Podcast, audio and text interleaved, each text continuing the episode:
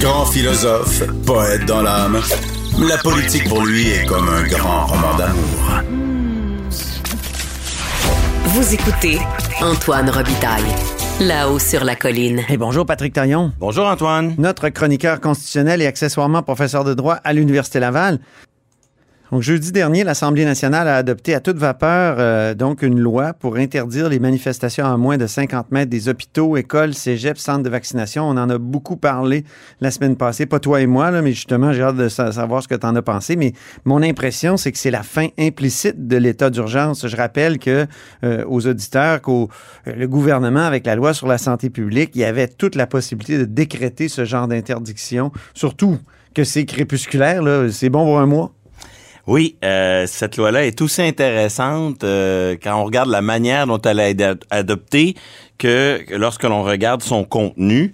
Alors, euh, pourquoi le gouvernement a fait le choix, c'est un peu la première fois là, qui, qui limite les droits et libertés dans cette crise, par le biais d'une loi du Parlement plutôt que par un décret. On sait Ben qu'un oui. décret, ça se vote beaucoup plus rapidement. Euh, ça, ça passe en Conseil des Ça se ministres. prend. Ça, Ça se, se prend. prend. Ça n'a pas besoin de faire l'objet d'un débat à l'Assemblée nationale. Donc, euh, plusieurs hypothèses. Peut-être que c'est parce que euh, l'idée vient euh, des libéraux eux-mêmes. Je crois que Marois Ouais. Risky est arrivé avec une suggestion. Peut-être qu'on voulait répondre à ça. Oui. Peut-être aussi que l'on voulait piéger les partis d'opposition, Euh, notamment euh, le Parti conservateur du, du Québec, qui est un parti fort dans la région de Québec, où la CAQ aussi espère garder ses comtés à la prochaine élection. C'est un thème qui est délicat pour ce parti, aussi délicat pour Québec solidaire, hein, le, le droit de manifester devant une, un cégep, devant une école. QS est un peu les, les héritiers du Ça rappelle des souvenirs. Exactement. Donc, moi, j'ai l'impression que ça, ça a pu jouer. C'est-à-dire que voilà un sujet sur lequel on veut forcer les oppositions à se positionner. Mais sinon, sur le fond des choses, si on regarde ça avec un peu plus de noblesse, c'est probablement là la meilleure façon de sortir de l'état d'urgence. Donc, officiellement, on est toujours dans un état d'urgence, mais c'est pas parce qu'on est dans l'état d'urgence qu'on est obligé de faire fi ou de court-circuiter le Parlement. On peut respecter, la, mettre de la normalité dans l'état d'urgence C'est ça. c'est peut-être un peu la, la- la- la solution la plus raisonnable parce que euh, je comprends plusieurs de mes collègues qui, à juste titre, trouvent que ça fait longtemps qu'on est dans un état d'exception, qu'il faut en sortir, mais il faut pas oublier que le jour où on en sort, c'est tout le dispositif qui tombe. C'est ça. On peut pas commencer à dire, ben là, on n'est plus dans l'état d'urgence, sauf pour tel, tel décret. Non. Soyez en état d'urgence et ces décrets-là peuvent être pris. Et donc, si on veut sortir de l'état d'urgence, ben, il faut réadopter les décrets dont on a besoin pour la prochaine année. Ah oui. Et ça, ça veut dire quoi? Ça veut dire les mettre de, de, de façon permanente dans notre droit. Donc, c'est pas si simple que ça. Sortir trop tôt de l'état d'urgence, c'est aussi rendre l'état d'urgence plus permanent à certains égards. Ouais, ouais. Et, et moi, j'aime bien cette Ouais, solution. T'as toujours eu ce souci-là. Oui, bien sûr, bien sûr. C'est ouais. beaucoup plus compliqué d'en sortir que, que ça, que ça en, en a l'air. On Mhm. dit, ah, l'état d'urgence, c'est mauvais, il faut en sortir au plus vite. Mais on le voit dans certaines crises, quand on en sort trop rapidement, on adopte une loi pour la nouvelle normalité Pérenniser les décrets, et ça? qui intègre certains dispositifs qui étaient à l'origine temporaires. Donc, moi, ce jeu-là, j'aime bien le scénario actuel. Euh, On garde le dispositif d'exception, mais de plus en plus, chaque fois qu'il y a une nouvelle mesure, on, la- on en débat à l'Assemblée nationale. Ça avait commencé un peu avec la vaccination obligatoire Oui. pour les personnels de santé. Là, on l'avait fait sous forme d'un débat, d'une commission parlementaire, mais sans nécessairement adopter la mesure à l'Assemblée. Là, on est allé plus loin. La loi a été adoptée par l'Assemblée. Autre phénomène intéressant sur la façon dont cette loi-là a été débattue. Hein, on dit loi spéciale adoptée jeudi. Mais en vérité, C'est pas une loi spéciale. ben pas du tout. On, on mélange toutes sortes d'affaires. Il y a... En fait, euh, c'est quoi une loi spéciale? On se posait la question parce qu'il y, y a des lois adoptées sous procédure de baillon. Mhm. Euh, il y a des lois adoptées à toute vapeur, mais avec l'assentiment de tous. Mais C'est quoi une loi spéciale? Oui, ben, dans euh, la manière dont on le communique, généralement, c'est une loi spéciale, c'est une loi adoptée rapidement, où on convoque l'Assemblée, notamment, par exemple, pour gérer un conflit de travail, mettre Ouais. fin, bon. Mais en vérité, euh, c'est pas différent la procédure qu'on suit dans ce temps-là de ce qu'on appelle le baillon. Non. En fait, ni le baillon, ni la loi spéciale existent. Dans le règlement de l'Assemblée nationale, ce qui existe, une procédure d'exception où on limite le temps de parole. C'est ça. Et, et là, on met, on met le mot baillon pour euh, colorer la chose. On met le mot loi spéciale pour la colorer aussi d'une autre manière, mais à la fin, c'est la même procédure. Et ce qui est fascinant, c'est que jeudi, on a eu recours à ni l'une ni, ni l'autre de, de ça parce que lorsqu'on a un consentement unanime, on peut toujours rester dans la procédure régulière mais avancer beaucoup plus vite parce que tout le monde est d'accord à, à franchir les étapes. Donc, un bel exemple pour montrer que derrière les mots baillon, loi spéciale et tout ça, la, la réalité derrière est souvent tout autre. Enfin, sur le fond des choses, est-ce que cette loi est utile, efficace, raisonnable? Est-ce qu'il est-ce qu'il va y avoir des contestations? Ouais. Ben, moi, je suis très confiant pour l'avenir de cette loi pour trois raisons. D'abord, Je pense qu'elle sera pas contestée. Oh, Elle va être contestée, mais ça marchera pas. Euh, en tout cas, c'est- là où je là où je, je loge, si je peux dire. D'abord parce qu'elle s'inspire directement d'un dispositif similaire pour euh, les cliniques d'avortement. Et ça, ça avait fait l'objet d'une contestation en Colombie-Britannique. Ça s'est rendu jusqu'en cours d'appel. Puis, par rapport au dispositif de la Colombie-Britannique, on a jugé que c'était raisonnable et justifié. OK. Et, le Québec, en 2016, le ministre Gaëtan Barrette s'est inspiré du dispositif qui, lui, a pas été contesté au Québec, mais on peut penser que ce qui est bon pour la Colombie-Britannique serait bon ici aussi. En plus, ce dispositif-là, il, est- il est plus raisonnable, ce qu'on a adopté jeudi dernier, que pour les cliniques d'avortement. C'est la même distance, 50 mètres, mais dans le cas des cliniques d'avortement, c'est pour l'éternité. La loi, c'est pas une loi crépusculaire. C'est ça. Alors qu'à l'inverse, la limitation qui a été adoptée euh, jeudi dernier, elle, elle va mourir en même temps que l'état d'urgence. Il y a une espèce de système de, de reconduction, mais elle, elle ne peut pas aller au-delà de la crise sanitaire. Voilà. Donc déjà là, ça, ça ajoute beaucoup. Donc on a quelque chose qui, qui d'après moi, va passer le test. Évidemment, il y en a certains, c'est le cas de, de Julius Gray ce matin, qui disent c'était pas nécessaire cette affaire-là, puis ça sera pas efficace. Pas nécessaire selon certains parce que le code criminel, puis le, ce qu'on appelle nous le droit commun, là, le, le restant du droit qui, qui s'applique normalement, Ouais. peut déjà permettre aux policiers d'agir. C'est vrai, mais Oui. attention, euh, c'est Oui, pas c'est vrai ça.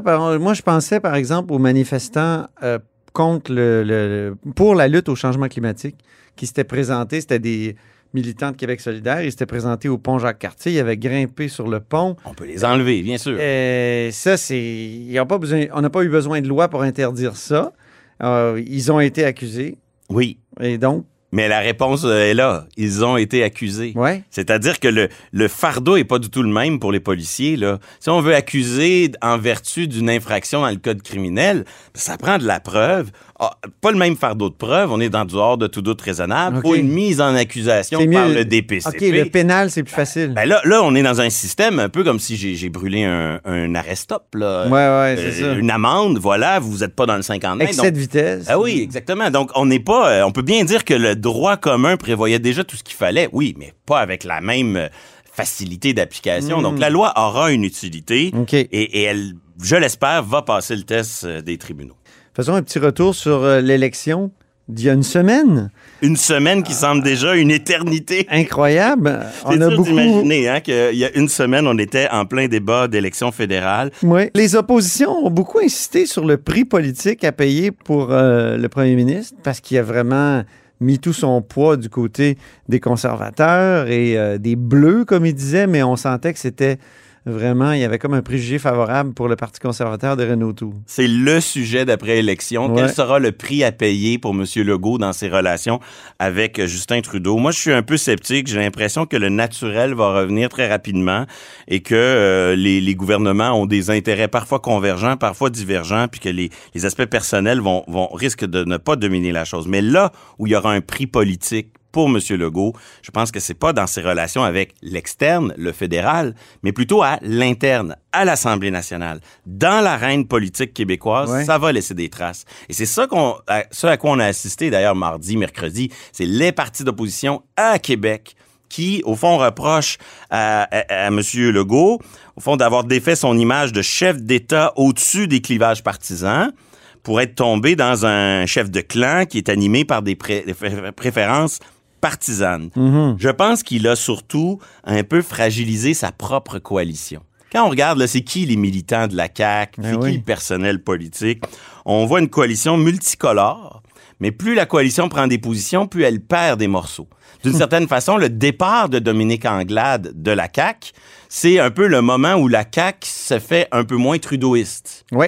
Et depuis, on peut voir dans les anciens harpériens, euh, les anciens proches de Stephen Harper, les anciens proches du Parti québécois, des gens de toutes sortes d'horizons qui se travaillent ensemble à la CAQ. On- au fond, ce qui les lie, c'est tout du monde qui n'aime pas trop la vision trudeauiste euh, du Canada. Donc ça, ça leur critiquer Justin Trudeau à la CAQ, ça sert de ciment.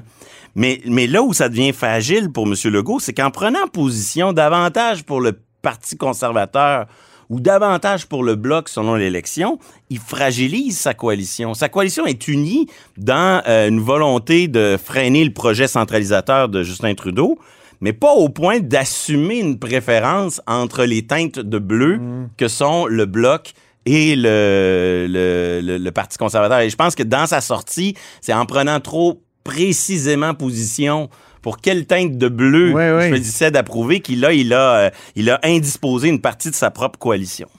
Oui, même si dans sa coalition, il y a des gens qui viennent du Parti libéral du Canada. Je pense à Brigitte Legault, une de ses organisatrices principales. Il y en a, mais le départ de Dominique Anglade symbolise quand même le moment Oui. où cette attrition-là a été un peu digérée, je pense, pour la CAQ. Parlons maintenant du, de la déclaration de Justin Trudeau. Je suis autant québécois que vous. Oui, je pense qu'on a beaucoup parlé de la question euh, adressée le lendemain à- à- au chef du bloc, mais, mais ce passage-là est très important.